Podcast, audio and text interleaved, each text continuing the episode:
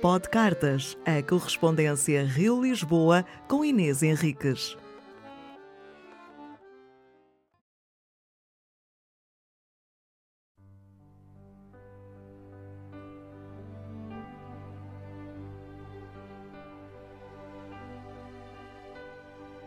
Lisboa, 23 de dezembro de 2020. Oi, Dona Bárbara. E assim chegamos ao Natal. Exaustos, exauridos, escruciados de um ano que nem nos nossos piores pesadelos pensávamos possível. Estamos vivas. Feliz Natal, minha baiana cansada. É hora do entupimento comensal. Pensa que parte dessa extenuação foi por um bem maior e pela tua paixão pelas letras. A outra parte é covidiana. Começo por te dizer que, mesmo a meio gás, com um olho aberto e outro fechado, achei a tua carta deliciosa e assustadora pelo déjà vu. Já lá vou. As tuas cartas têm sempre cadência, mesmo estando em piloto automático talvez porque te está no sangue, no suor e nas lágrimas. As palavras encaixam bem e as histórias são sempre hilárias ou tristes, também já aconteceu. Em relação ao déjà vu, tem a ver com o nosso Ethan. Menina, não faz nem um mês. Bom, se calhar faz, mas tudo bem. Não é relevante para o caso. Recebi uma mensagem de alguém que não vejo há anos mas nos últimos tempos tem-se comunicado comigo por essa via, dizendo que estava a ver um filme giro com o nosso Ethan. O que me leva a crer que o moço, sei o saber, é Jesus e é de todos. E que se não vi, tinha de ver Julia Naked. Ora que eu já tinha visto o nosso Ethan e o filme uma vez e, embora goste de uma comédiazinha romântica, que gosto, aquela não me levará a ver segunda vez.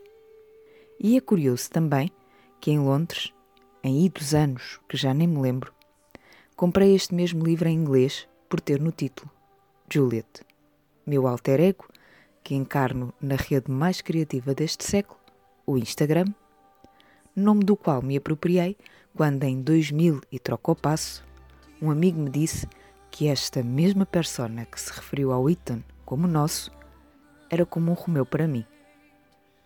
Qualquer coisa aqui se toca e assusta-me um bocado. Já não bastava carregar o nome de batismo daquela que foi rainha depois de morta, apoderava-me agora, para os tempos livres, da mais trágica personagem feminina da história da literatura. Eu, aquela que já teve milhares de histórias de amor, dramáticas quase todas, mas que, no fundo, acredita pouco nisso. Este também é o ano propício a coisas esquisitas, por isso, por momentos, considerei que o universo podia estar a indicar-me um caminho. Eu, como teimosa competente que sou, vou seguir pelo caminho menos viajado.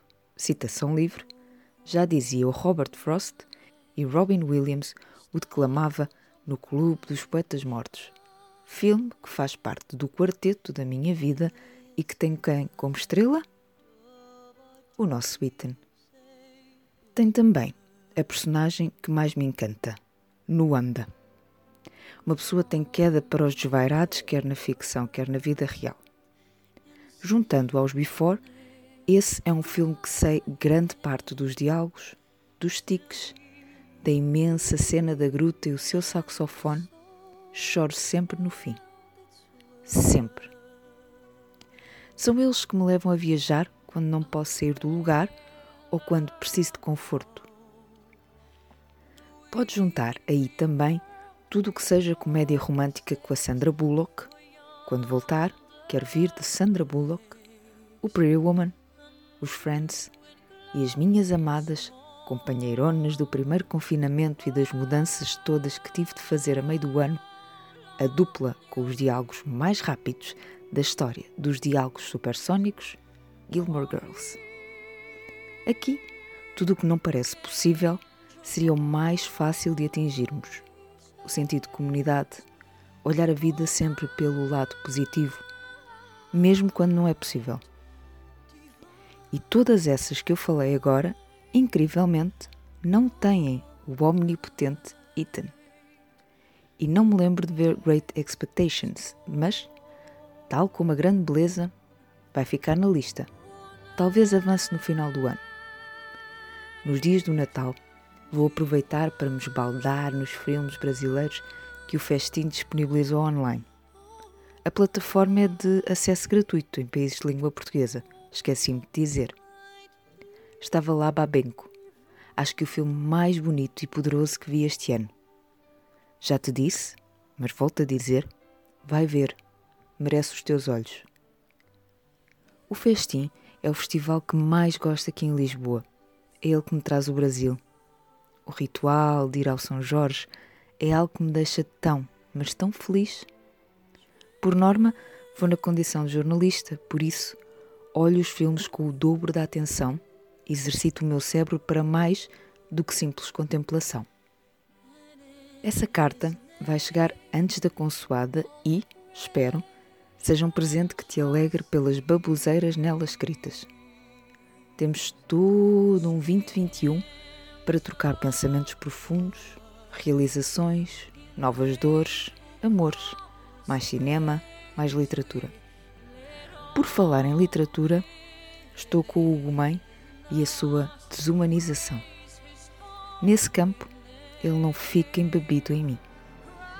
É tudo tão onírico e fabuloso e poético que a história para mim se perde. É demais. Não sei o que o distingue do realismo mágico ou até de um livro que li este ano que me prendeu, em açúcar de melancia, todo ele a promover o alternativo. Só sei que me está a ser penoso. Mais uma vez, não o levo avante mas continuo a ser fã da pessoa Walter Ugumem. Agora sim, Feliz Natal, minha amiga. Sei que vai ser um dia diferente para quase toda a humanidade e é neste ano que a máxima que pregamos todos os outros dias deverá fazer-se valer. Natal é quando o homem quiser. Imbuída do espírito da época que nenhum vírus leva, fui ouvindo a Celine. Admito, essa versão encanta-me e serena. Beijo, beijo. Feliz Natal. Inês.